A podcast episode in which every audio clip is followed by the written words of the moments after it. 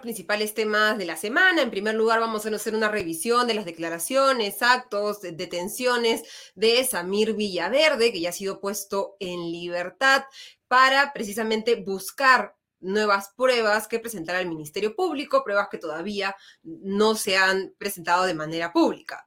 Eh, en el segundo tema vamos a ver la aprobación por parte del Congreso por insistencia del retroceso en la reforma universitaria. ¿Qué significa esto para la calidad de la educación superior? Lo vamos a conversar con Jorge Mori, exdirector de Educación Superior Universitaria del Ministerio de Educación. Luego vamos a revisar en qué estado está la reforma constitucional planteada por el Congreso para el retorno a la bicameralidad. Y el cuarto tema será la revisión de esta importantísima decisión de la Corte Suprema de reafirmar la sentencia del derecho a la muerte digna de Ana Estrada. Este tema lo vamos a, revisar con la abogada Josefina Miro Quesada. Ella es ex asesora de alta dirección y miembro del equipo de defensa legal del caso Ana Estrada de la Defensoría del Pueblo. Y finalmente conversaremos con Camila Zapata, periodista deportiva, sobre el otro tema que nos ha entristecido, deprimido, enfurecido esta semana. Vamos a ver qué se viene después de la era Gareca, qué va a pasar con la selección peruana luego de que la Federación Peruana de Fútbol condujera esta negociación con el ahora ex técnico de la selección. Empezamos entonces a desarrollar los temas de esta semana. En primer lugar, como les comenzaba, vemos a Samir Villaverde, que salió este martes en libertad luego de que el Poder Judicial aceptara el pedido presentado por la fiscal anticorrupción Carla Cesenarro de cambiar su orden de detención preliminar por una de comparecencia con restricciones y con impedimento de salida del país. El argumento presentado por su abogado Julio Rodríguez para solicitar esta libertad es que hay información y nuevos audios, además de los que ya ha presentado el Ministerio Público, que eh, a los que no puede acceder estando preso. Estos audios ya se los ha ofrecido a la Fiscalía y por lo tanto considera el abogado Isamir Villaverde que necesita estar en libertad para entregarlo y esto ha sido aceptado por la Fiscalía y también por el Poder Judicial. Esto es importantísimo porque lo que le debemos estar reclamando a Samir Villaverde todos los días es que efectivamente presente estas pruebas para compensar el hecho de que pese a que debe haber reconocido la, la comisión de un delito, está actualmente en libertad y la justicia va a ser más leve con él que con aquellos que, cuyas pruebas con, determinen condenando. Estos supuestos audios aún todavía no se han difundido, pero lo que el investigado empresario señaló en el programa Combaters en Willax el jueves es que estos probarían, entre otras cosas, que el sobrino del mandatario, Fray Vázquez Castillo, le confirmó a Villaverde que el presidente Pedro Castillo había recibido 30 mil soles que Villaverde le entregó para el presidente al ex ministro de Transportes y Comunicaciones y actual prófugo Juan Silva en los primeros días del gobierno y que también habría recibido otros 50 mil soles, la mitad de los 100 grandes que se menciona en ese audio transcrito entre Villaverde y Silva. Lo que llama la atención hasta ahora de las declaraciones de Villaverde, tanto en Willas como en RPP, es que no llega a explicar de manera convincente por qué se vinculó con la campaña de Castillo. Villaverde dice que estaba preocupado porque había el temor de que se estaticen las empresas y que por eso decidió acercarse a la campaña. Pero eso no tiene mucha lógica porque si uno tiene miedo de las propuestas de un candidato, va a apoyar al contendor y no al candidato que está proponiendo cosas que van en contra de esta imagen que está tratando de dar Villaverde de ser un empresario exitoso, que si vemos los comentarios que se han hecho constantemente en las redes sociales de trabajadores de su empresa de seguridad, es un poco lejos de la realidad. Además, pese a su conducción de eh, colaborador eficaz, Villaverde no ha reconocido públicamente haber cometido delitos en estas entrevistas, sino que dice que ha cometido errores. Incluso asegura que nunca recibió dinero del consorcio que ganó la licitación de Puente Tarata porque este contrato no se llegó a firmar, se canceló la licitación y que todo el dinero que le entregó a Silva salió de su propio bolsillo. ¿Para qué? ¿Por qué? Es algo que no explica claramente Villaverde. Y además esto contradice lo que él mismo decía en uno de los audios cuya transcripción ya se ha hecho pública, en la que literalmente le dice a la hora prófugo Juan Silva, podemos mostrar el audio en que eh, Villaverde le dice a Silva, eh, te traigo un pequeño presente, una buena señal, ¿no? Es la primera que me han mandado de Tarata, para que sepas, me lo han mandado con todo y maleta. Entonces, esta es la primera gestión que hemos logrado, haciendo referencia a los 100 verdes y señalando que eran los del puente Tarata los que le habían entregado el dinero. Este tipo de contradicciones no lo deja muy bien parado, digamos, como colaborador eficaz. Otro tema en el que Villaverde ha hecho énfasis en sus declaraciones a la prensa estos días es que tienen audios que mostrarían que el equipo de campaña de Castillo, liderado por Bruno Pacheco, estaba seguro de ganar las elecciones luego de una supuesta reunión en Guaral con el presidente del Jurado Nacional de Elecciones, Jorge Luis Salas Arenas. El presidente del jurado ha rechazado estas declaraciones, ha dicho rechazo estos infundios, esa falacia sobre reuniones con gente con la que no he tenido trato, ni con el señor Villaverde, ni con Pacheco, ni con Mesa, con ninguna de las personas que la gente está refiriendo. Estoy citando textualmente al presidente del Jurado Nacional de Elecciones. Además, como ya hemos explicado en este programa, conversando con Javier Albán, especialista en temas electorales, el presidente del Jurado Nacional de Elecciones por sí solo no tiene el poder de inclinar la balanza de una elección ni para un lado ni para el otro. Y hasta el momento Villaverde no ha dado detalles sobre lo más importante, cómo supuestamente se habría llevado a cabo este fraude, qué rol habría cumplido Salas Arenas y por qué es que eh, este fraude se habría dado, ¿no? Hasta el momento no hay mucha verosimilitud, al menos en los detalles públicos, respecto a este tema, que recordemos no es el punto central de la investigación de la Fiscalía de la Nación. Otro tema que llamó la atención durante la semana respecto a Villaverde fue que el miércoles fue a la comisaría de la planicie en La Molina para denunciar que estaba siendo arreglado por dos vehículos que identificó como parte, como propiedad del Ministerio del Interior a través de sus placas. Una vez en la comisaría le dijeron que tenía una orden de captura vigente y lo volvieron a detener por unas horas. Para explicar esto, el Congreso citó al ministro del Interior, Mariano González, que eh, eh, lo que señaló es lo siguiente, lo que ha sucedido es que el personal de la DIRIN, de la Dirección de Inteligencia de la Policía Nacional del Perú, venía haciendo una apreciación de situaciones. Tenemos ahí la cita textual, si la podemos mostrar. ¿Qué significa esto? Señaló el ministro, que estaba haciendo un trabajo previo para ver el contexto en el que podría haber algún riesgo, sea por la seguridad del señor Villaverde o o sea, también, cosa que no creemos, podría intentar fugar. Esto es un hecho objetivo, independientemente de cómo se dieron las cosas, no hay ningún reglaje, nadie ha ido a hacerle seguimiento. Y señaló también eh, Mariano González sobre la detención de Villaverde en la comisaría de la planicie, que el juzgado no había enviado el oficio a requisitorias sobre el levantamiento de la orden de captura y por lo tanto en la comisaría esta todavía aparecía como vigente. Sin embargo, lo que llama la atención de las declaraciones del ministro y de su actitud es que pese a que señala que no ha habido nada irregular, ha anunciado que se va a cambiar al jefe de la Dirección de la Inteligencia de la Policía Nacional del Perú, de la DIRIN. Si no se hizo nada mal, ¿por qué se realiza el cambio? Ha dicho que el decreto supremo está para ser firmado por el presidente Pedro Castillo, ese cambio hasta el momento no se ha dado. Mientras tanto, Villaverde ha aprovechado estas circunstancias para victimizarse claramente y señalar que teme por su vida. Es más, si, han escuchado las entrevistas, notarán que una frase que constantemente repite es que Dios lo ha puesto en ese lugar para librar al Perú de la organización criminal liderada por Pedro Castillo, una narrativa que muchos están adoptando y apoyando, retratándolo como una especie de héroe, ¿no? De la democracia y la lucha anticorrupción. Pero no hay que olvidar quién es Velarde es Villaverde, perdón, es un prontuariado que participó diligentemente de la presunta organización criminal liderada por Castillo, supuestamente. Sus declaraciones entonces hay que tomarlas de quien viene y exigirle con más razón, aún ahora que está en libertad, que presente todas las pruebas para que se puedan verificar las aseveraciones que ha hecho hasta el momento y que puedan ser verificadas por este equipo especial de la Fiscalía de la Nación que lidera la fiscal Marita Barreto.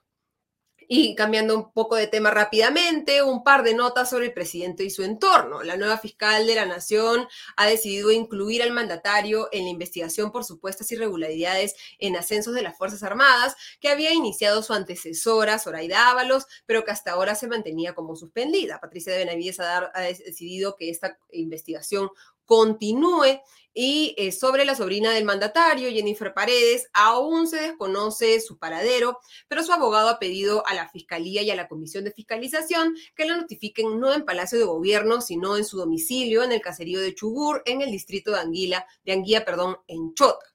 Su hermana, la primera dama, asistió esta semana a la comisión de fiscalización, pero guardó silencio y no dio explicación alguna sobre las muy fundamentadas, creo, dudas que han surgido tras el video en el que su hermana Jennifer Paredes ofrece a los vecinos de la comunidad de Chadín que hará gestiones para que se ejecute una obra de agua y saneamiento. Eh, se ha señalado el abogado de Jennifer que están esperando que los notifiquen y que se vuelva a establecer una nueva fecha para que pueda asistir Jennifer Paredes tanto a la fiscalía como a la comisión de fiscalización. Veremos si a diferencia de su hermana sí declara para aclarar las dudas sobre este caso. Y pasamos al segundo tema, a eh, la decisión del Congreso de aprobar por insistencia un dictamen que había sido observado por el Ejecutivo y que eh, lo que hace es establecer un paso hacia atrás en la reforma educativa. En concreto, la ahora ley incluye en el Consejo Directivo de la SUNEDU, de la Superintendencia Nacional de Educación Superior Universitaria, a representantes de las universidades que serán elegidos por los rectores, pese a que una de las funciones del Consejo Directivo es aprobar, denegar, suspender o cancelar las licencias de las casas de estudio. En pocas palabras, estos miembros del Consejo Directivo que representan a las universidades serán juez y parte por lo que hay temor respecto a qué va a pasar con los estándares para el licenciamiento de las universidades. Sobre ese tema precisamente vamos a conversar con Jorge Mori, exdirector de Educación Superior Universitaria del Ministerio de Educación. ¿Cómo está Jorge? Muy buenas noches y bienvenido a Comité de Domingo. Ale, muy buenas noches. Gracias por la oportunidad. ¿Qué, nos dice del Congreso, de los congresistas y de las bancadas que han votado a, favor de la insistencia de esta, de esta norma, eh, el hecho de que ya se haya aprobado y que se vaya a convertir en ley? Bueno, en realidad este es un retroceso para la reforma, ¿no? Sin duda. Eh, y creo que hay tres puntos bien importantes que explicar. Eh, uno es el debilitamiento y la pérdida de independencia de la SUNEDU. ¿No? Tú ya lo has descrito muy bien. Eh, tres representantes de universidades públicas y privadas van a entrar al Consejo Directivo de SUNEDU para fiscalizar a las mismas universidades que, tienen que, digamos, ser supervisadas, ¿no? Entonces, eh, eh, van a ser juez y parte.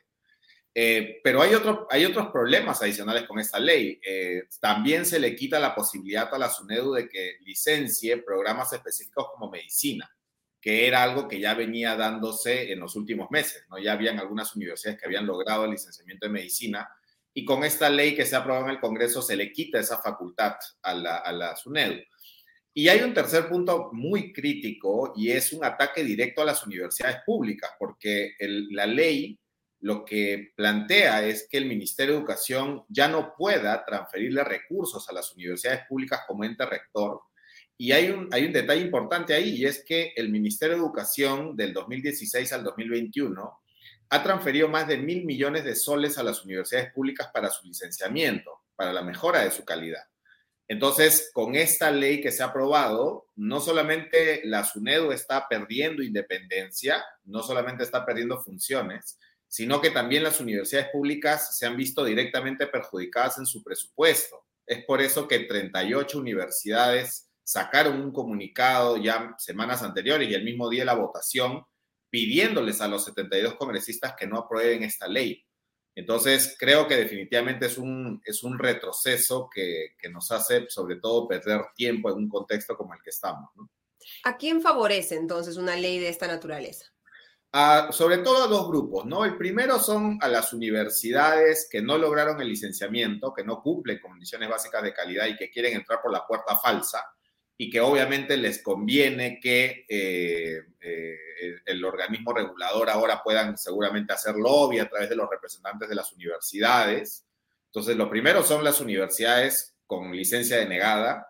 Y en segundo lugar, eh, hay un sector dentro de las universidades, sobre todo públicas, que lamentablemente han visto este debate como una cuestión ideológica o política, ¿no? y hay grupos políticos que eh, en el caso de las universidades públicas, ven que la mejora de la calidad o ven que estos temas eh, eran un tema caviar, ¿no? O sea, entonces uno lo podía ver en el debate en el Congreso. No habían argumentos técnicos, no habían argumentos legales. Era hacia un grupo que cree que con esto se han visto beneficiados, pero en realidad eh, el perjudicado es el estudiante y los padres de familia, ¿no? Y, esta, digamos, este argumento anticaviar es un punto, lamentablemente, de, conexión entre los dos extremos ideológicos dentro del Congreso, ¿no? Con esta, eh, este, este discurso bastante eh, conservador que estamos viendo. ¿Qué queda? ¿Qué soluciones hay? ¿Qué salidas se pueden plantear? Se ha hablado de una demanda ante el Tribunal Constitucional. ¿Qué, qué, salidas hay para solucionar este problema que ha generado el Congreso? Bueno, lo primero es que el segundo juzgado constitucional de Lima tiene que resolver la acción de amparo que ha presentado la SUNED, ¿no? Y, ahí esperemos que esta acción de amparo, que justamente lo que busca es evitar, digamos, la aplicación de esta ley, la jueza eh, eh, constitucional pueda darle la razón a la, a la SUNEDU y declarar fundada esta acción de amparo. En caso eso no sea así, eh, nosotros ya desde Foro Educativo eh, hemos recogido más de 10.000 firmas para presentar una acción de inconstitucionalidad ante el Tribunal Constitucional, recordando que el Tribunal ya el 2010 y el 2015 se ha manifestado, digamos, a favor de, esta normativa, a favor de la creación de la SUNEDU, y es el propio tribunal el que ha dicho de que no hay ninguna violación a la autonomía universitaria. Entonces, es la justificación y el título de esta norma, ¿no? Claro, que en verdad es un absurdo, ¿no? O sea, no tiene ningún argumento técnico jurídico, es, es más que todo una coartada. Eh, y en realidad, eh, bueno, nosotros hemos recogido más de 10.000 firmas justamente para presentar esta acción de inconstitucionalidad y lo que estamos es a la espera de la publicación de la norma, ¿no? Y, hay un punto importante, Ale. Eh, los congresistas no han podido elegir un peor momento que el de debilitar a la SUNEDU y distraer a las universidades en estas, en estas discusiones en un contexto donde es tan difícil el retorno a la presencialidad. Donde que es el reto al que deberían estar abocadas, digamos, ¿no? Recuperar en algo la, operatividad que tenían antes de la pandemia. Efectivamente, en un contexto donde tú lo que necesitas es un organismo regulador que fiscalice más a las universidades, tú lo que le estás diciendo a las universidades, no, entren al Consejo Directivo de la SUNEDU para que se fiscalicen a sí mismas, ¿no? Y los más perjudicados nuevamente son los estudiantes más vulnerables, que por razones económicas han tenido que viajar de la región o han tenido que volver a su región de origen para poder eh, estudiar eh, en una universidad a distancia o una educación remota. Entonces, en un contexto tan difícil, los 72 congresistas hacen, digamos, la peor decisión y la más inoportuna, ¿no? Bueno, esperemos que puedan eh, avanzar estos eh, eh, procesos paralelos para tratar de evitar el daño que está generando el Congreso y, bueno, que no se terminen aprobando más normas porque calculo que no es la última que tenemos que temer, ¿no? Se espera que puedan haber otras en el futuro que sigan retrocediendo en la reforma. Bueno, en realidad esta es, la estrategia son dos normas. La primera era debilitar a la SUNEDU, ¿no? Y la segunda que se viene es justamente la que le da condiciones más benevolentes o más favorables a las universidades privadas con licencia negada, ¿no? Ya ese proyecto también se ha impulsado en el Congreso y es parte de este paquete antirreforma. Pero ahí ya le hay un punto bien importante. Esta reforma tiene recién ocho años y si bien esto es un retroceso, tenemos que reconocer que en realidad estamos recién en una primera etapa de todo este proceso de reforma. todavía nos falta como país mucho para tener universidades competitivas, de excelencia, que realmente a nivel regional nuestras universidades públicas y privadas pues sean de renombre, ¿no? Hace poco pero si se trunca si se trunca el proceso, nunca vamos a llegar a ese punto que debería ser un, lugar al que todos quisiéramos llegar y que fuera un, un punto de consenso, ¿no? Porque creo que todos estamos alineados en la idea de que mientras haya mejor educación, más probabilidades y más oportunidades para más peruanos, mejor capital humano para las empresas y creo que nadie debería poder eh, eh, ir en contra de, este objetivo. Te agradecemos muchísimo por habernos acompañado esta noche, eh, Jorge, y por guiarnos un poco en por qué es importante y criticar, creo, este, esta decisión del Congreso. Muchas gracias, Jorge. Hasta la próxima. Nos vemos. Te agradecemos nuevamente a Jorge Mori, exdirector de Educación Superior Universitaria del Minedo, y seguimos hablando rápidamente del Congreso, que en su último pleno de esta legislatura eh, aprobó el retorno a la bicameralidad. Estaba el tema en agenda, estuvieron durante varios días las bancadas que lo impulsan, entre ellas Fuerza Popular, a la cual pertenece Patricia Juárez, la presidenta de la eh, Comisión de Constitución, que es el, principal motor de este cambio, pero todo indicaba que no iban a alcanzar los 87 votos necesarios para que se apruebe en dos legislaturas eh, seguidas sin un referéndum. Recordemos, para hacer una reforma constitucional hay dos vías. O apruebas durante dos legislaturas con 87 votos eh, o lo apruebas en una legislatura con mayoría simple, 66 votos, pero tiene que ir a un referéndum. Antes de su debate en el pleno del viernes, el dictamen ya había sido modificado para eh, recoger algunas observaciones de otras bancadas y tratar de llegar a ese número mágico de los 87 votos. Este, este proyecto de ley, recordemos, este proyecto de reforma constitucional propone modificar más de 50 artículos de la Carta Magna. Se excluyeron al presidente del Jurado Nacional de Elecciones, al jefe de la OMPE, al jefe de la RENIEC, al superintendente de Banca y Seguros, el jefe de la SBS y al presidente del Banco Central de Reserva del listado de altos funcionarios con prerrogativa constitucional, con derecho al antejuicio político en el Congreso. Se disminuyó de tres a dos las negatorias de cuestiones de confianza requeridas para que se pueda cerrar el, eh, em, el, Congreso, en, en, este caso la, Cámara Baja, la Cámara de, Diputados, y recordemos el Senado, de acuerdo con el planteamiento, no se puede disolver, y se estableció que por lo menos elija a un senador por cada circunscripción electoral, y se dio representación específica a los pueblos indígenas y originarios. Así todo, no llegaron a los 87 votos, fueron 71 votos a favor, 45 en contra y 6 abstenciones. Así las cosas entonces tenía que irse a un referéndum.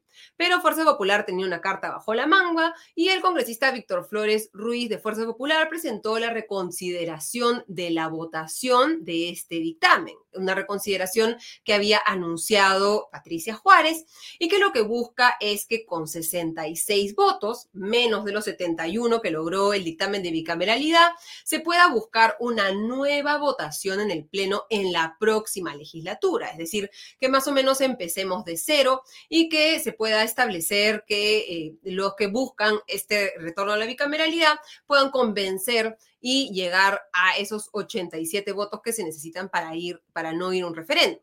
¿Por qué no quieren ir a un referéndum? Patricia Juárez y la presidenta del Congreso, María del Carmen Alba, ha dicho que no conviene porque sería muy caro, pese a que, recordemos, el 6 de noviembre se va a realizar las elecciones regionales y municipales. Sin embargo, claramente aquí eh, la, sospecha casi confirmada es que más bien temen que se repitan los resultados del referéndum del 2018 en el que los peruanos le dijeron no mayoritariamente a la bicameralidad y no queda mucho tiempo hasta noviembre para que logren convencer a las personas, que recordemos hasta el momento se ha visto que hay un consenso entre algunos espacios pro bicameralidad, entre los que me incluyo, que creo que debería ser una reforma constitucional, pero que más bien consideran que esto debería hacerse de una manera más consensuada e incluso pasar por un referéndum debido al antecedente.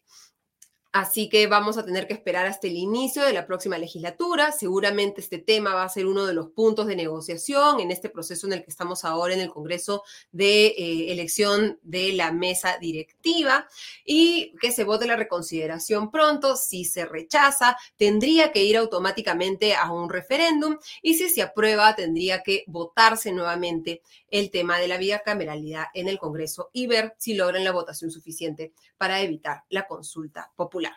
Y pasamos al eh, cuarto tema de la semana, esta sentencia de la Corte Suprema que le ha dado la razón en segunda instancia a Ana Estrada en su pedido de que se le reconozca el derecho a una muerte justa, es decir, a que ella pueda decidir en qué momento morir para detener el dolor que le causa la polimiositis, una enfermedad degenerativa que además es incurable y dolorosa.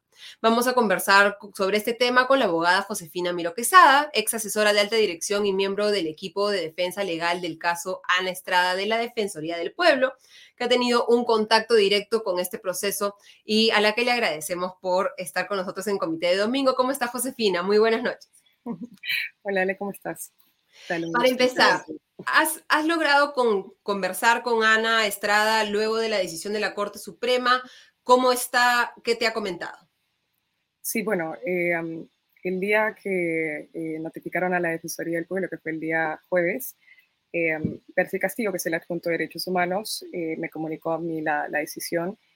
me quedé, como entenderás, sin palabras, ¿no? Por la trascendencia de, de, un fallo de esta naturaleza.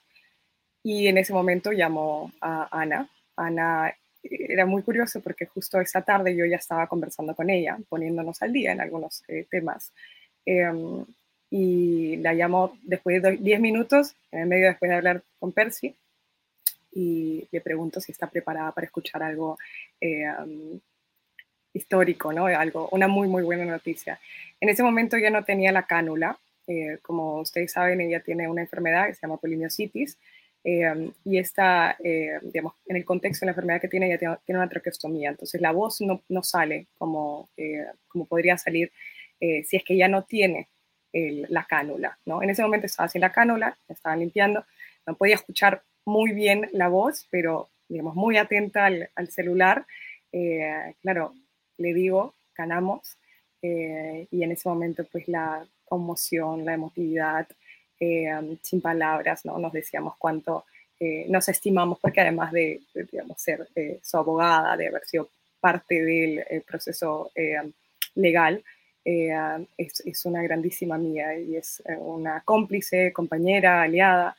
Eh, entonces, sí, fue un, momento muy emotivo. Diez minutos después se coloca la cánula y ahí sí, en videollamada nos pusimos a llorar de la, de la trascendencia en un contexto en donde, digamos que las noticias no son tan esperanzadoras eh, en el contexto peruano. Entonces era como un destello de esperanza, más allá del caso de Ana, eh, un destello de esperanza en un, digamos, contexto eh, um, un poco desesperanzador en lo que refiere a la conquista de derechos humanos, ¿no? Y, derechos que es la primera vez en el Perú que se reconoce en un tribunal, ¿no? Como el derecho a una muerte en condiciones dignas. Para las personas que, de repente no han tenido mucho contacto con el caso de Ana o que por razones religiosas eh, consideran que esto eh, eh, es, incorrecto, ¿cómo, ¿cómo, les explicarías la importancia de que nuestro Poder Judicial reconozca un derecho como el, de, el derecho a la muerte digna en el caso de Ana? Bueno, solamente para acotar los efectos de, este fallo, eh, dado que se trata de una demanda de amparo con respecto a los derechos vulnerados, eh, producto de eh, la vigencia de un artículo del Código Penal, que es el artículo 112, que sanciona el delito de homicidio piadoso, que es la eutanasia, la demanda se circunscribía a su caso, porque eran sus derechos y digamos que se circunscribe nuevamente las particularidades del caso en el que se encuentra con una enfermedad, digamos, grave, incurable, que le genera dolores eh, intolerables, ¿no? sea, sufrimientos físicos y o psíquicos. Em, entonces, los efectos se circunscriben ahí. Pero lo que es no solo, digamos, histórico que hayan reconocido un pedido de esta naturaleza en los tribunales, sino que reconocen que la Constitución tiene en el artículo 3, que son los derechos no nominados, ¿no? es decir, es como una cláusula abierta que dice los derechos fundamentales que están reconocidos en la Constitución no son una lista cerrada, incluyen más, ¿no? Entonces, esta cláusula abierta establece que hay más derechos, ¿no? Que eh, están fundados en la dignidad del ser humano. Entre ellos, lo que ha hecho este tribunal por primera vez en la historia en el Perú es reconocer que las personas tenemos el derecho a poder intervenir en nuestro proceso de muerte, poder determinar sobre el final de nuestras vidas, poder decir hasta aquí no más cuando estamos en una situación de sufrimientos que solamente la persona que lo vive es capaz de determinar la dimensión y la intensidad. Entonces, eh, lo que hace este derecho es reconocer esa potestad para quien lo necesite. Aquí nadie va a obligar a nadie. Habrán personas que debido a sus convicciones religiosas, personales, de cualquier índole. Tienen toda y plena libertad de considerar que la eutanasia quizá no sea el modo para poner fin a una vida, a la suya, ¿no? Em, pero en un Estado de Derecho y un Estado laico, como lo reconoce la Constitución, no hay cabida para que el Estado le imponga ese final doloroso a las personas. Las personas podrán decidir que la muerte natural, así llamamos, ¿no? Sin intervención de la misma persona titular de la vida, es la manera que quieren, digamos, vivir su vida hasta el final, ¿no? Pero el Estado lo que ha reconocido a través del Poder Judicial es que las personas tenemos derecho a poder intervenir, si lo queremos y lo necesitamos. Entonces, es, es una reivindicación de la libertad de las personas para decidir sobre su proyecto de vida, desde el inicio hasta el final, para tener control sobre nuestra vida, sobre nuestro cuerpo. Nadie más que el titular de la propia vida sabe cómo debe llevarla y por supuesto en un contexto en donde el sufrimiento es eh, intenso, físico y psíquico, creo que es una, es una reivindicación también de la prohibición de, de estar en situaciones de tratos crueles e inhumanos simplemente porque una mayoría sí lo cree, no en un Estado de Derecho y no en un Estado laico, ¿no? Lo que hemos eh, visto en otros países, en Colombia, el ex defensor del pueblo, eh, Walter Gutiérrez, lo mencionaba hace unos días en RPP, es que el proceso que más ha tomado tiempo en otros países es la definición del protocolo. ¿no? Hay el 22 de julio una audiencia en la que se va a ver esto. Cuéntanos un poco cuáles son las expectativas respecto a esta audiencia del 22 de julio. Rápidamente, ¿qué es un poco lo que se está eh, discutiendo y qué esperan ustedes que suceda? ¿Cuál sería la buena noticia eh, este, este 22 de julio para completar, digamos, ya las buenas noticias para Ana? Claro, en Colombia está legalizado desde 1997 y se reconoce el derecho fundamental a la muerte digna lo que hacía referencia era que, claro, una cosa es reconocer el derecho y otra ejecutarlo, ¿no? Entonces, los grandes desafíos están en la implementación y ejecución del derecho, de la puesta en práctica, ¿no?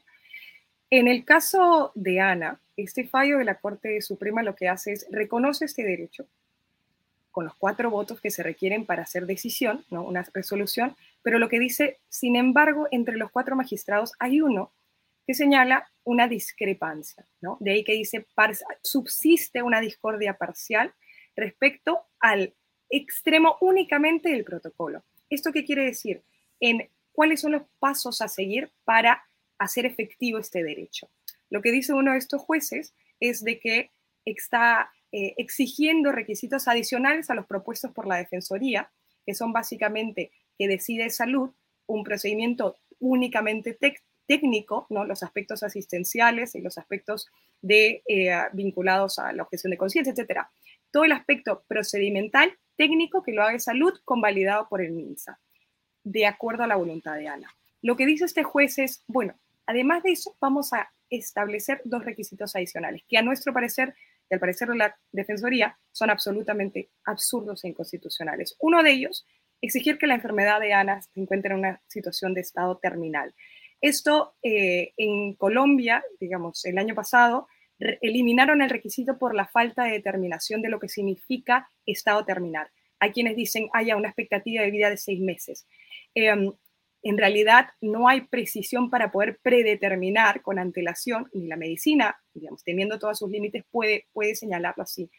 Y el otro aspecto es que señala que el derecho estaría simplemente abocado, ¿no?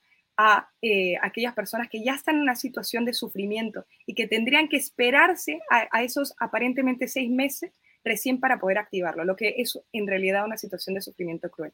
Y el segundo aspecto es eh, eh, reconocer un derecho de visita a organizaciones o asociaciones opuestas a la muerte digna, mínimo cinco en el procedimiento, sean religiosas o, espirituales o lo que fuera, para que vayan a eh, hablar convencerla. con y a convencerla, claro, eh, lo que a nuestro parecer es absolutamente cruel. Como si ya no haber iniciado este proceso fuera una muestra de que su voluntad es, esta y que su decisión está al 100% tomada. ¿no? Es una suerte eh, además de, paternalismo y desconocer nuevamente su, voluntad y desconocer el derecho que le han reconocido. Exacto, la, autonomía. ¿no? Eh, te quería transmitir una pregunta para responder rápidamente porque ya tenemos que, que, pasar a la siguiente entrevista de Alfredo Bocángel que señala, tengo entendido que la resolución es solo para el caso de Ana Estrada. ¿Es así? La resolución de amparo, sí. Los efectos de eh, validar y aprobar la eutanasia únicamente respecto al caso de Ana. Pero el reconocer este derecho implica reconocer que la Constitución ampara este derecho para cuando eventualmente, sentando precedente, una persona que quiera exigir este derecho puede hacerlo, pero tendría que iniciar un nuevo proceso judicial. Perfecto, te agradecemos muchísimo por habernos aclarado las dudas y por traernos también la voz, el sentimiento de Ana, que creo que es una persona a la que todos deberíamos admirar, más allá de si coincidamos o no con lo que ella está buscando, respetarla, honrarla y, admirarla sinceramente por su determinación y por, y por esta lucha eh, eh, que está haciendo por ella y también por estas otras personas que, vendrán después. Muchísimas gracias a Josefina Miro Quesada por acompañarnos esta noche en Comité de Domingo. Muchas gracias a ti. Gracias, hasta la próxima. Y ahora pasamos a lo que todos estaban esperando. Vamos a conversar con Camila Zapata, deportista, eh, analista deportivo, perdón, y periodista deportivo, sobre qué se viene para la selección tras la salida de Gareca. Cuando pensábamos que ya la realidad peruana no nos podía traer más decepciones, la Federación Peruana de Fútbol anunció el viernes de manera oficial lo que ya era un secreto a voces, que Gareca, el tigre, ese casi santo al que los peruanos le hemos prendido velitas durante siete años, rogando por triunfos de la selección, el entrenador que logró guiar a un gran equipo de jugadores peruanos a su primer mundial en 36 años, el último mundial fue en 1982, el año que yo nací, así que tuve he, vivido literalmente la, la, ausencia de mundiales en el país. Ese líder de un país donde los líderes claramente no sobran, Gareca ya no será más el técnico de la selección. Le damos la bienvenida a Camila Zapata para que nos cuente un poco los entretelones de esta negociación, que por un lado eh, eh, ha dejado este resultado, pero que también nos revela cuál es el estado actual de las cosas en la Federación Peruana de Fútbol. Camila, ¿cómo estás? Muy buenas noches y bienvenida a Comité de Domingo. ¿Qué tal? ¿Cómo están? Gracias por la invitación un, gusto estar con ustedes, haber escuchado también eh, la actualización del caso de, Ana Estrada. Eh, y bueno, lo que nos convoca es, poder hablar de, este momento de incertidumbre eh, que vive en este momento la selección peruana de fútbol. Gareca llega el día de mañana por la noche para brindar una conferencia de prensa el martes al mediodía abierta a los medios de comunicación eh, para brindar un último adiós y, esperemos nos dé una explicación de lo que significó una fracasada negociación de parte de Agustín Lozano, el presidente de la Federación Peruana de Fútbol, que fue a Argentina con una comisión eh, donde finalmente no pudo lograr eh, generar un acuerdo con, con Gareca. ¿no?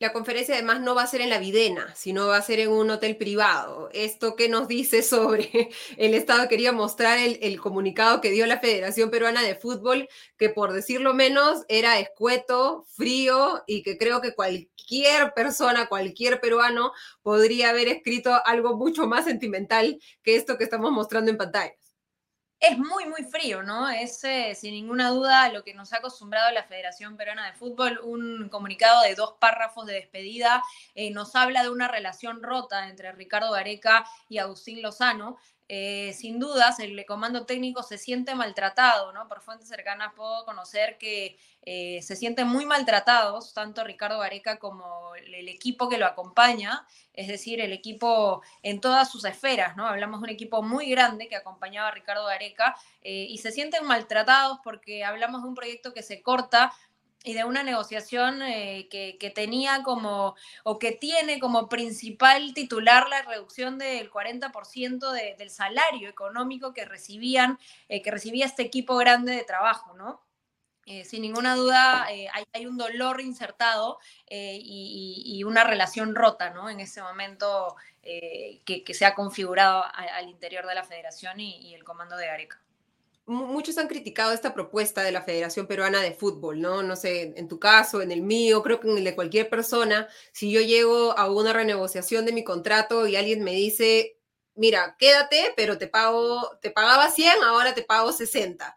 Claramente es un mejor ahí nomás, este, en realidad no queremos seguir trabajando contigo. Eh, ¿Crees que así lo has sentido también y, esto creo que también ha llevado a que nos enfoquemos mucho en el lado económico, que creo que ha sido lo que también ha querido la Federación Peruana de Fútbol que, pase, pero también hay otro ángulo que es el ángulo de formalización del fútbol peruano, de que este sello que le había puesto Ricardo Gareca a la selección de mayores pueda transferirse a, la selección sub-20 y que empiece como que a, mm, contaminar positivamente a los clubes y, a la, propia federación. ¿Cómo analizas un poco estos dos temas, ¿no? El económico y el tema de la formalización del fútbol peruano.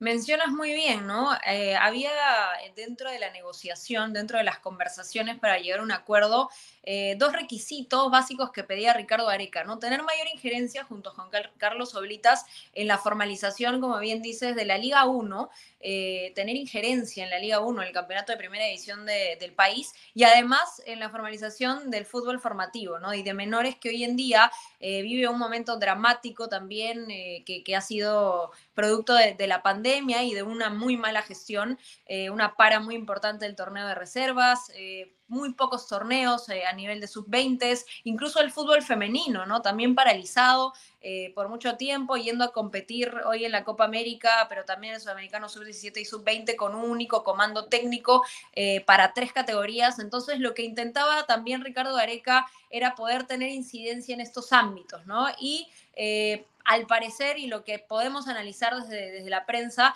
es que no se ha querido darle mayor poder a Ricardo Gareca, ¿no?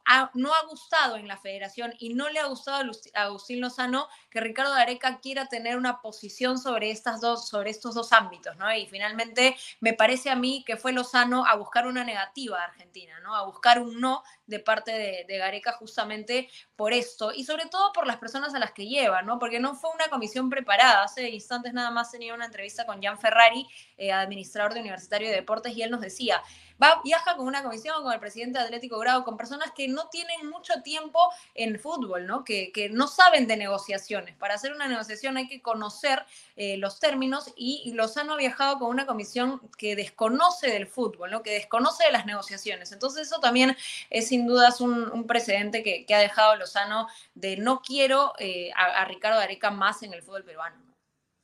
¿Qué viene para la selección peruana? ¿Qué nombres están voceando? ¿Crees tú que podrían eh, llegar a la selección?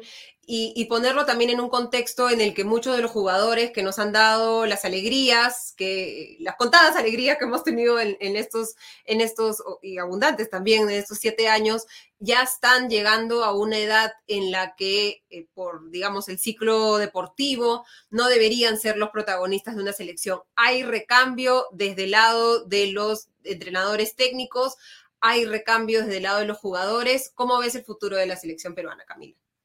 Pienso que tiene que entrar alguien que conozca ¿no? el fútbol peruano, justamente porque estamos en ese momento en el que tiene que empezar el recambio generacional, que bien lo supo hacer Ricardo Areca, es alguien que tiene que conocer de nuestro fútbol. Cuando entró Gareca, él conocía el fútbol peruano, ¿no? Tuvo un paso por Universitario de Deportes, sabía lo que se enfrentaba y tenía un discurso muy claro, no vamos a confiar en el jugador peruano. Quien entre ahora, que se están manejando nombres de Sebastián Becasés, Hernán Crespo, Juan Máximo Reynoso, si nada más cogemos esos tres, para mí tendría que ser Juan Máximo Reynoso por el conocimiento que tiene en el fútbol peruano, ¿no? Y pienso que tiene que ser alguien también que construya y que tenga un personaje de cierta jerarquía con los jugadores eh, porque esa era la, forma también en la que Ricardo Areca constituyó la relación, ¿no? Eh, sentirse un líder natural dentro del grupo, eh, que podía tener alguna, algunos, algunos pincelazos de paternalismo, como bien lo, vimos en, situación, algunas situaciones específicas, pero sobre todo era un líder, ¿no? Con una jerarquía muy marcada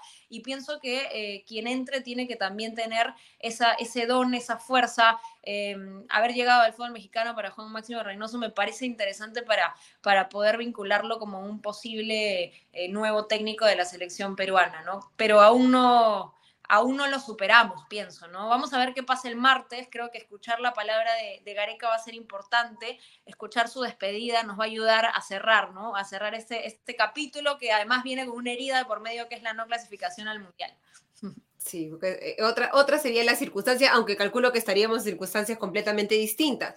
¿Cómo deja esto a Agustín Lozano? Agustín Lozano, que creo que a diferencia de Burga, no estaba en la mente de todos los peruanos, ¿no? No todos tenían registrado el rostro de Agustín Lozano, quién era él, cuál era su estilo en la Federación Peruana de Fútbol, y ahora calculo que para muchos es el, enemigo número uno, ¿no? Eh, ¿Cómo queda eh, la Federación y cómo queda Agustín Lozano después de esto? Claro, Lozano ha, ha, pasado piola, ¿no? Como para resumirlo, porque tuvo un caso muy polémico de, las reventas de entradas que fue perdonado por Conmebol y pasado por agua tibia eh, muy fácil, eh, pero, pero luego ha estado vinculado, pues, ¿no? Este, a este caso, hace poco también eh, el presidente de ADT de Tarma confirmó que la federación les da dinero para, solventar sus planillas. Es en realidad un presidente que tiene unas cuantas polémicas encima y recién eh, los televidentes, la audiencia en general se está dando cuenta de la clase de personaje que es, ¿no? Eh, esperemos que, pueda llegar a, una negociación buena para el futuro del país a nivel fútbol, pero, pero sin dudas es un, es un personaje que hoy en día debe ser de, los menos queridos de, de nuestro país porque para nosotros el fútbol, sobre todo en este último tiempo, se, se convirtió en una, una, obsesión muy querida, ¿no? Y, y hoy día eh, hemos visto una fracasada negociación, un desinterés muy grande, incluso llegando al país, escapando de la prensa.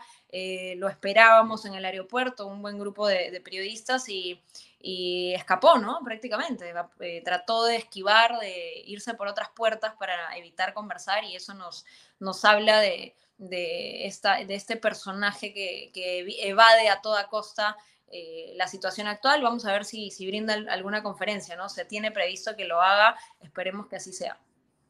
Y Camila, para terminar, si tú tuvieras una varita mágica y pudieras cambiar algo en cómo se maneja el fútbol peruano en el país, en el tema de la federación, en los clubes, ¿qué cambiarías?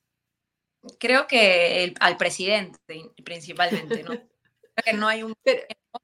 Eh, me parece que, empezaría desde ahí, eh, porque, y lo digo porque afecta a todos los niveles, ¿no? O sea, a nivel de formativo, a nivel de femenino eh, y, a nivel de clubes.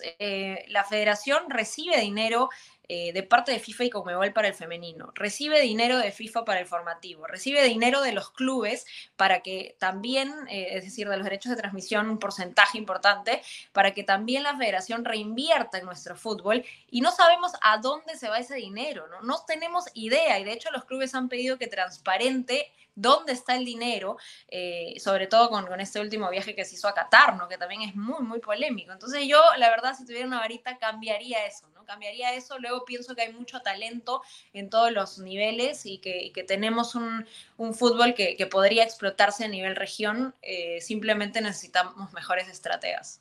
Exacto, estratega, formalización, planes, proyectos que no duren. El proyecto Careca ha sido el, más largo que hemos tenido, creo, los siete años. Deberíamos aspirar a que el siguiente proyecto pueda durar más y que no nos concentremos en el mundial, sino en qué va a pasar con el fútbol peruano dentro de 15, 20 años y, y qué, qué selección le vamos a dejar a, a nuestros hijos o, sobrinos. Muchísimas gracias, Camila, pues ha sido un gusto tenerte en Comité de Domingo. Sé que estás bastante atareada a estas horas, así que te agradecemos muchísimo por habernos regalado tu tiempo y, tu conocimiento sobre, sobre el fútbol peruano.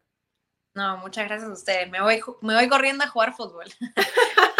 disfrútalo, disfruta la pichanga. Muchísimas gracias, Camila. Y, y, hasta ha sido un poco saliéndonos de los temas que normalmente cubrimos en comité de domingo, pero creemos que la salida de Ricardo Gareca no es un tema eminentemente futbolístico, sino es un tema hasta político, diríamos, ¿no? En una ausencia de líderes, la salida de Gareca nos deja un poco más huérfanos. Ahora pasamos a su sección favorita de Comité de Domingo con Mateus Calderón, Meme o Realidad. ¿Cómo estás, Mateo? Muy buenas noches, adelante. Gracias por el pase, Ale Costa, y bienvenidos y bienvenidas a esta su mini sección favorita, Meme o Realidad, en su dominical favorito Comité de domingo. Soy Mateus Calderón y conmigo pasaremos revista a las noticias de actualidad nacional e internacional más curiosas o llamativas, aquellas notas que nos sacan más de una sonrisa o a veces algunas lágrimas. Esas noticias que nos hacen preguntarnos, meme o realidad. Pasemos rápidamente a la sección política, siempre tan convulsa y tan graciosa.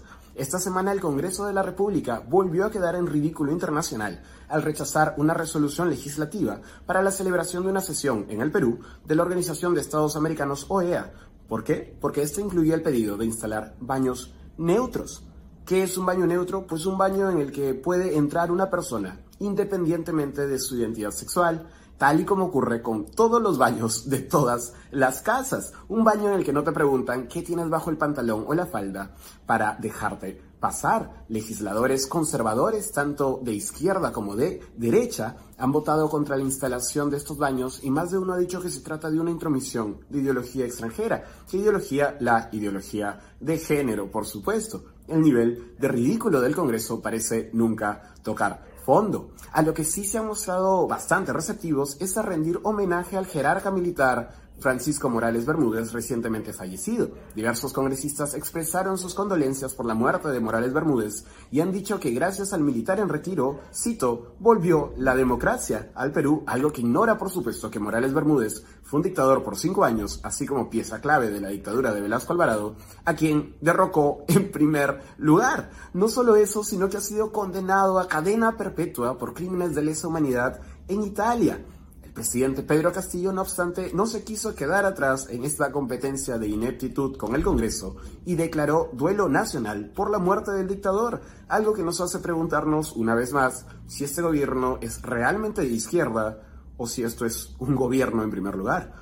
Otras noticias, esta semana el Partido Morado fue descalificado de la carrera electoral a la alcaldía de Lima, algo particularmente curioso porque es el mismo partido al que ya le descalificaron una vez a su candidato a la presidencia. Uno pensaría que no cometerían el mismo error dos veces, pero ya saben lo que dice la canción de Julio Iglesias. La pregunta que tú nos haces sobre qué pasó, nosotros también queremos saber qué pasó. Nosotros también nos lo preguntamos. ¿Recuerdan cuando acusaban al Partido Morado de controlar el Jurado Nacional de Elecciones, la OMPE, la SUNEDU, la ONU y ser un subproducto de Intercorp? Pues, oh sorpresa, al parecer no tenían tanto poder y no sabían hacer las cosas tan bien. Siguiendo en el plano político, Mari Carmen Alba también fue noticia por otra razón. La presidenta del Congreso buscó defenderse de las acusaciones de racismo y clasismo en su contra, pero argumentó de este modo, volviéndose viral una vez más. Vamos con las imágenes. El país es de todos, somos un país mestizo, el que no tiene dinga tiene la mandinga. Uno se preguntaría, ¿quién tiene la mandinga? Esa es sin duda la pregunta de la semana aquí en Meme Realidad. Y yo les doy mi respuesta. Martín Vizcarra, quien siempre parece caer de pie. El expresidente que fue uno de los protagonistas del Vacunagate y otros escándalos políticos, por no hablar de las acusaciones de tramas de corrupción que lo involucran, goza ahora de una renovada popularidad después de que se viralizara el tema Mi Bebito Fiu Fiu. Así reaccionaron algunos ciudadanos al ver entrar a Martín Vizcarra a un restaurante local.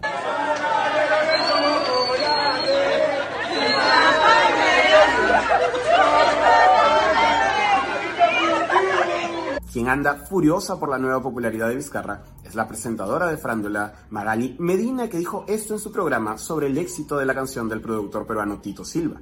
Definitivamente alguien que se sienta que le importan tres pepinos el que su mujer haya quedado humillada públicamente. Sin duda un mensaje importante viniendo de esta periodista.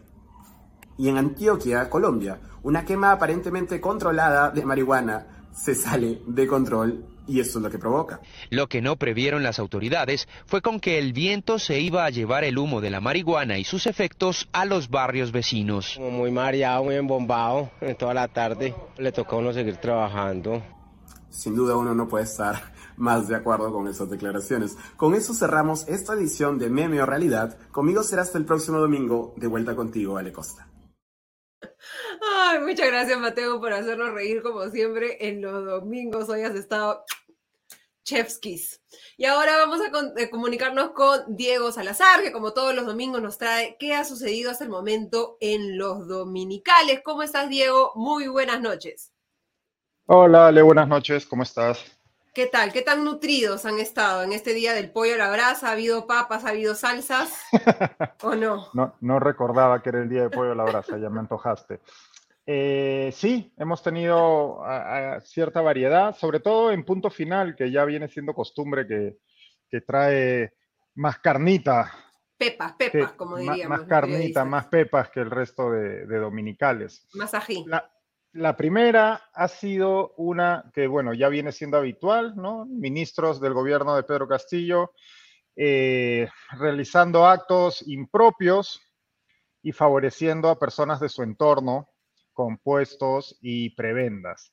En este caso, eh, se trata del ministro de la Producción, del que además no se sabe mucho, ¿no? No, no, es un nombre poco conocido para el gran público, el señor Jorge Luis Prado Palomino.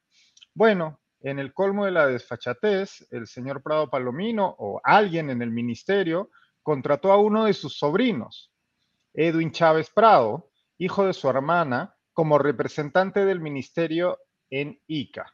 El señor Chávez Prado lleva trabajando para el ministerio a razón de alrededor de 7 mil soles mensuales desde enero de este año. Y eh, el dominical además mostró imágenes de Prado Palomino y Chávez Prado eh, trabajando juntos, presentes en una actividad en ICA. Así no puede decir que no sabía, digamos, ¿no? De hecho, ha dicho que no sabía, porque ya luego de, de, ¿no? de la investigación, eh, enviaron el ministerio envió una carta al, al, programa y ha señalado, donde señala que están, van a revisar la contratación y el ministro lamenta lo ocurrido y no sabía. Ya ah. pues parece, no conoce a su sobrino. No sabía que era su sobrino, no sabía que trabajaba en el ministerio, o de repente no sabía que era ministro. ¿Quién sabe? Exacto, no, quién sabe. Con esta gente ya no se sabe. Pero eh, no tiene mucha experiencia, Diego, no saben, no, no, no, no, falta conocimiento de cuáles son los límites, al parecer, de, la ejecución de la función pública, ¿no? Que hay que hacer un pequeño panfleto y repartirlo, creo, en, el comité, en el Consejo de Ministros. Uno, pensaría que se los dan junto con la banda, pero bueno. Eh, con, el Fajín, perdón. Eh, otra noticia, eh, aquí tenemos dos, dos datos bien interesantes, dos dominicales, Contracorriente de Willax y Punto Final, se centran en este empresario Johnny Espino Lucana, cercano a la cuñada e hija adoptiva del presidente Jennifer Paredes. Bueno, primero, en punto final, eh, Johnny Espino Lucana ha declarado, salió a hablar eh, dice que las visitas que realizó a Palacio fueron para reunirse con Jennifer Paredes y era para tratar temas amicales y laborales. No sabemos a qué se refería. Eh, ojo a esto de las visitas con Jennifer Paredes porque lo vamos a retomar pronto. Y por otro lado, él también señala, ah, que le han robado el teléfono. Entonces no, ah. puede, no puede, eh, ha perdido las conversaciones que mantenía con Jennifer Paredes. Qué casualidad. Qué, pena, qué, qué, mala suerte. Sí. Bueno, Contracorriente ha accedido a una serie de registros de ingreso a Palacio de, bueno, como hemos, como todos nos hemos podido enterar en las últimas semanas, Palacio de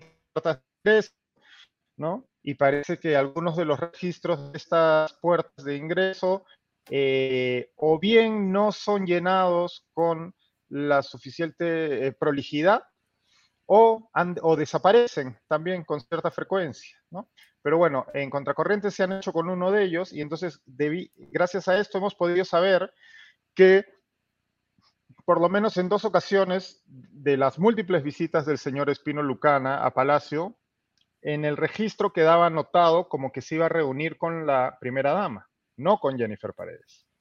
¿no? Señalaba que el, motivo de la visita era conversar con la primera dama.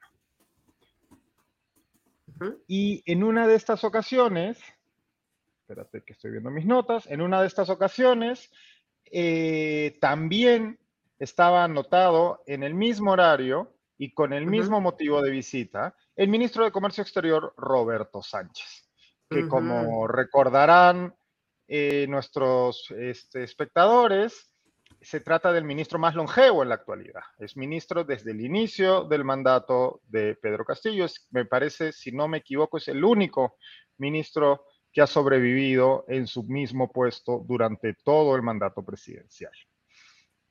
Eh, también gracias a estos registros recuperados, nos hemos enterado que en, una de estas ocasiones en que Espino se encontraba visitando Palacio, de nuevo, registrado como visita de la primera dama, aunque ella niega que las, ella ante el Congreso ha negado y su abogado lo ha repetido eh, ante los reporteros del programa dominical, ella niega que se haya reunido, que era para visitar a su, a su cuñada, que además, a su, perdón, a su hermana, que además no sabe dónde está. Eh, en una de estas visitas, los registros muestran que Fray Vázquez y Gianmarco Castillo, los sobrinísimos, fugadísimos del presidente, también se encontraban en el, en el recinto. Así que había reuniones familiares un poco este, populosas en el, en, el, en el Palacio Presidencial. Seguro tenían eh, algunas cosas que conversar de películas, ¿no? Este, para continuar con, con punto final, y este es otro, eh, punto final ha accedido a la declaración de Pedro Castillo. Ya se han ido revelando algunos datos, ya hemos conversado en, ediciones anteriores sobre la declaración de Pedro Castillo ante la Fiscalía, pero eh, punto final ha accedido a otro, a, otro, a otro fragmento. Y en este Castillo declara, y esto pues, nos vamos a tener que reír, ¿qué le vamos a hacer? El presidente Castillo declara que no conoce a Samuel Villaverde y que nunca se ha reunido con él. Esto pese a que, como todos recordaremos, existe una famosísima foto de ambos juntos durante la campaña, ambos así saludando a la cámara, ¿no? Pero no lo conoce, nunca se ha reunido con él. No lo ha visto, no lo ha googleado tampoco. nunca, tampoco sabe quién es, exacto. No. Y por último, ya para cerrar y despedirnos, Panorama ha tenido un reportaje muy interesante la obra de un hospital en Castrovirreina, Huancavelica, que de hecho fue eh, la obra, la dio inicio el propio presidente en noviembre del año pasado, junto con la primera dama Lilia Paredes. Bueno, esta obra que debía ser entregada en agosto de este año y que tiene un presupuesto asignado de más de 50 millones de soles, se encuentra completamente abandonada. Un informe de Contraloría reporta que la obra lleva menos del 4% de avance. Repito, esta obra tendría que ser entregada en, menos de un mes, en agosto de, este año. Eh, según el informe, eh, en el terreno no se encuentran ni los responsables de la obra y que solo hay algo menos de la mitad de los equipos y maquinarias necesarias para la obra y que estaban consignadas en el contrato. El informe también señala que hay múltiples irregularidades en el contrato y la Contraloría define a estas empresas, que ahora te voy a decir cuáles son y te van a sonar seguramente, las llama empresas de papel, empresas que son una suerte de fachada. ¿Quieres adivinar cuáles son las empresas? ¿Cuál es cuál? Nuestro, nuestro amigo, este, el amigo de Jennifer. Roberto Aguilar Quispe, el joven de 27 años, que, cuya empresa INIP, Ingeniería, Integración y Proyecto, de Proyectos, en tándem con China Civil Engineering Construction. Ellos son los responsables de esta obra que no existe y no se le espera. O sea, nuevamente tenemos todas las flechas que señalan a China, ¿no? Este, o al entorno presidencial o a, empresas chinas, ¿no? Que creo que es el hilo que tenemos que seguir jalando. Tenemos esta línea directa entre personas, eh, empresas que son del entorno del presidente, que han... Recordemos que estas dos empresas, en lo que llevamos de mandato presidencial, se han hecho por, con contratos de casi 600 millones de soles, ¿no? Y que este joven, Roberto Aguilar Quispe, no tiene ninguna experiencia en el rubro, ha sido señalado incluso por la, bueno, ya colaborador eficaz Karelim López. Y esta línea, como bien dices, nos lleva a ese entramado de empresas chinas que vienen realizando negocios turbios en nuestro país desde hace ya unos cuantos gobiernos. Hay que seguir jalando esa madeja, están las investigaciones avanzando, esperemos que podamos... Eh, seguir viendo y, creo que el periodismo también está haciendo lo suyo al develar este tipo de contratos. ¿Algo más en los dominicales, Diego, o con eso cerramos el, menú de hoy? con eso cerramos por hoy. Muchísimas gracias a Diego Salazar, como siempre, por traernos lo que está sucediendo en los dominicales en tiempo real. Hasta el próximo domingo, Diego. Hasta el próximo domingo, Ale, cuídense. Gracias. Y antes de cerrar, quería invitarlos, compartir con ustedes una convocatoria del Barco de la Juventud Mundial, un programa del gobierno japonés, Shift for World Youth, al que los peruanos estamos invitados para el próximo año. Esta es la trigésimo cuarta edición de este barco de la Juventud Mundial, en el que yo he tenido el gusto de participar ya hace 10 años. Es una experiencia maravillosa. Uno puede viajar a Japón con más de 150 jóvenes la Asociación del eh, Barco de la Juventud Mundial en el Perú, la SOAIA Perú, está realizando las convocatorias y el miércoles 20 de julio, el lunes 25 de julio y el martes 2 de agosto a las 7 de la noche harán eh, eventos a través de Zoom para eh, dar charlas informativas, invitar a todos los postulantes y compartir detalles de información sobre cómo postular y absolver todas las dudas. A, este programa pueden postular todos aquellos que tengan entre 18 y 32 años, hablar inglés, ser peruano, residir en el Perú, estar disponibles en las fechas de postulación y de preparación, estar vacunado contra el COVID-19, trabajar, participar de manera activa por su comunidad, estar de acuerdo con tomarse pruebas COVID durante el programa y tener ganas de hacer amigos en todo el mundo. Para averiguar más sobre este programa pueden entrar a las páginas de SWAYA Perú, SWYAA Perú, ahí lo ven en la pantalla, tanto en LinkedIn como en Facebook como en Instagram. Y si no, cualquier cosita me preguntan a mí directamente y yo les paso el dato a través de Twitter en arroba alecosta. Les agradezco, entonces les recomiendo primero que si conocen a alguien entre 18 y 32 años que cumple estos requisitos, los inviten a participar. Es una experiencia que cambia la vida. Les estoy eternamente agradecida porque tengo eh, un sillón en varios lugares del mundo gracias a este increíble programa en el que uno puede estar eh, eh, en contacto directo con personas de muchas culturas. Les agradezco por acompañarnos nuevamente en el comité de domingo. Creo que hemos tenido hoy una edición bastante nutrida y creo que también bastante entretenida, con una entrada poderosa como esta discusión dirigida por Ana Lucía en temas de racismo. Eh, si ustedes están interesados en los contenidos que producimos en el comité de lectura, pueden suscribirse en el link que encuentran en la descripción. También pueden seguirnos a través de nuestras redes sociales como Comité de Lectura. Y les agradezco nuevamente por haber compartido este domingo en la noche con nosotros. Nos reencontramos el próximo domingo. Hasta entonces.